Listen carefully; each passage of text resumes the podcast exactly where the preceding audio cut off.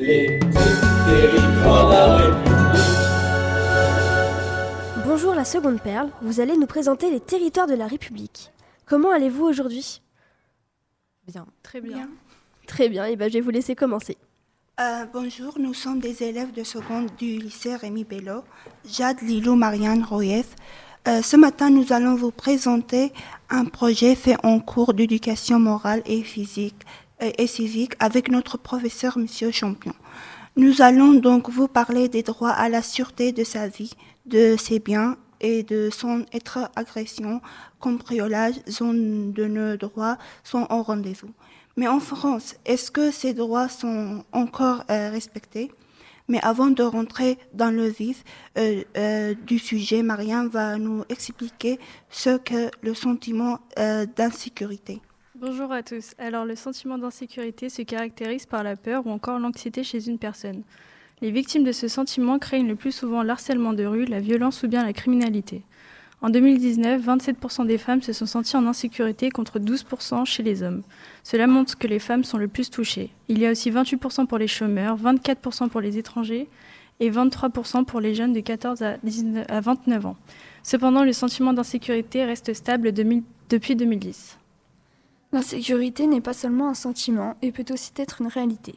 Un article a été posté le 25 avril 2022 par le site Institut pour la justice.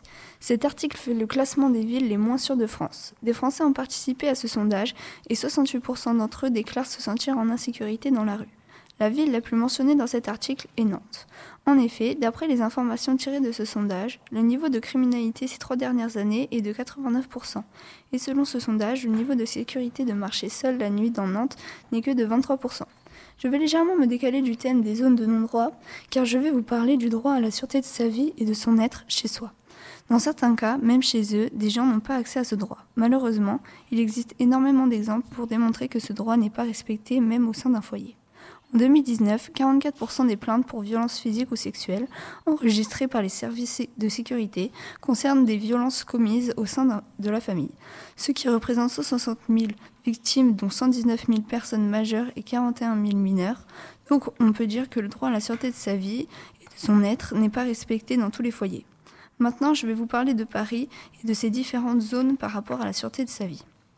Pour le coup, dans les arrondissements de l'Est, c'est-à-dire le 2e, 10e, 11e, 13e, 18e, 19e et le 20e, la part des ménages pauvres varie entre 16% et 25%, contre seulement 7% à 14% dans les arrondissements de l'Ouest. Ces pourcentages prouvent que la majeure partie des Parisiens vivent mieux financièrement dans, l'ouest des arrondissements de Paris, et ce qui nous mène aussi à la différence de rapport à la sûreté de sa vie dans les quartiers de l'Est. Car oui, le 18e qui se situe un peu plus dans l'Est est l'arrondissement qui comptabilise le plus d'atteintes à l'intégrité physique, en moyenne deux fois plus que dans les autres arrondissements de Paris. Cette catégorie de délits regroupe les agressions physiques, les menaces ou encore les violences sexuelles. Donc, nous pouvons aussi constater que le taux de violence dans les arrondissements de Paris varie aussi à cause des ménages pauvres. Une zone de non-droit est un territoire où le droit ne s'applique pas. Elle est souvent assimilée aux quartiers sensibles. Les quartiers sensibles sont isolés dans les villes, plus vers la banlieue. Les Français les perçoivent comme des quartiers dangereux où la drogue est présente. Des quartiers délaissés où la propreté est à déplorer. Les citoyens qui vivent dans des immeubles collectifs subissent le mauvais entretien. Cela entraîne des problèmes de santé pour plusieurs habitants. Un jeune sur quatre est privé de soins, mais aussi à cause de la pauvreté. Les revenus des habitants sont bas, donc ils sont obligés de vivre ainsi dans ces quartiers vu que l'immobilier est moins cher que dans les beaux quartiers. 43,3% des habitants des US, zones urbaines sensibles, voudraient quitter leur quartier. Ces quartiers ont la réputation d'être bruyants à cause de la masse de population présente. En France, il y a plusieurs grands quartiers sensibles, comme les quartiers du Nord à Marseille, mais aussi la Grande Borne à Grigny, qui sont réputés pour être les plus dangereux, où la rivalité avec deux quartiers est présente. Depuis maintenant plusieurs années, les forces de l'ordre, ambulances, médecins, pompiers, n'osent plus intervenir dans ce genre de quartier par peur de se faire agresser, prendre des coups ou des lancers d'objets dangereux comme les pierres, parpaings, voire des frigos, ce qui a déjà eu lieu en novembre dernier à Lyon dans les quartiers de la Guillotière. Nous avons aussi les quartiers bourgeois, où la population est à un, revenu assez élevé et où le niveau de vie est assez élevé. Ils ont accès à tous leurs besoins. Certains habitants se sentent exclus et plus importants par rapport aux quartiers car ils ont des moyens. Ils se sentent en sécurité et ont le rejet des touristes. Ces citoyens qui font partie de cela vivent à Paris ou dans des grandes métropoles où le prix de l'immobilier est élevé. Entre ces deux quartiers, une ségrégation territoriale et sociale est présente, c'est-à-dire un processus de mise à l'écart par groupes sociaux qui se résume au lieu de résidence, au lieu de travail, à leur éducation. Pour finir, nous allons aborder le sujet des droits à la sûreté de ces biens. J'ai donc décidé de parler des cambriolages. Tout d'abord, à Nogent-le-Rotrou, il y a une augmentation de 55,6% des cambriolages en un an. En 2020, le nombre total de cambriolages a été de 9 contre 14 commis en 2021.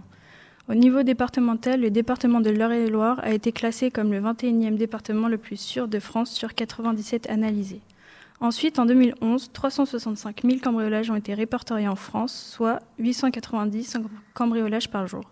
Comparé à 2010, il y a une hausse de 17 Dix ans plus tard, en 2021, il y en a eu 612 000, soit 1676 cambriolages par jour. Cela représente presque le double du nombre de cambriolages en 2011, ce qui est énorme. Maintenant, je vais vous présenter le top 5 des villes les plus cambriolées en France. En cinquième position, il y a Tournefeuille qui se situe en Occitanie. Ensuite, nous avons Ouachcal en quatrième position qui se situe dans les Hauts-de-France. En troisième position, nous avons Orlevaux situé en Pays de la Loire. En deuxième position, Sainte-Foy-les-Lyons en Auvergne-Rhône-Alpes. Et pour finir, à la première place, nous avons Rosé qui se situe aussi en Pays de la Loire.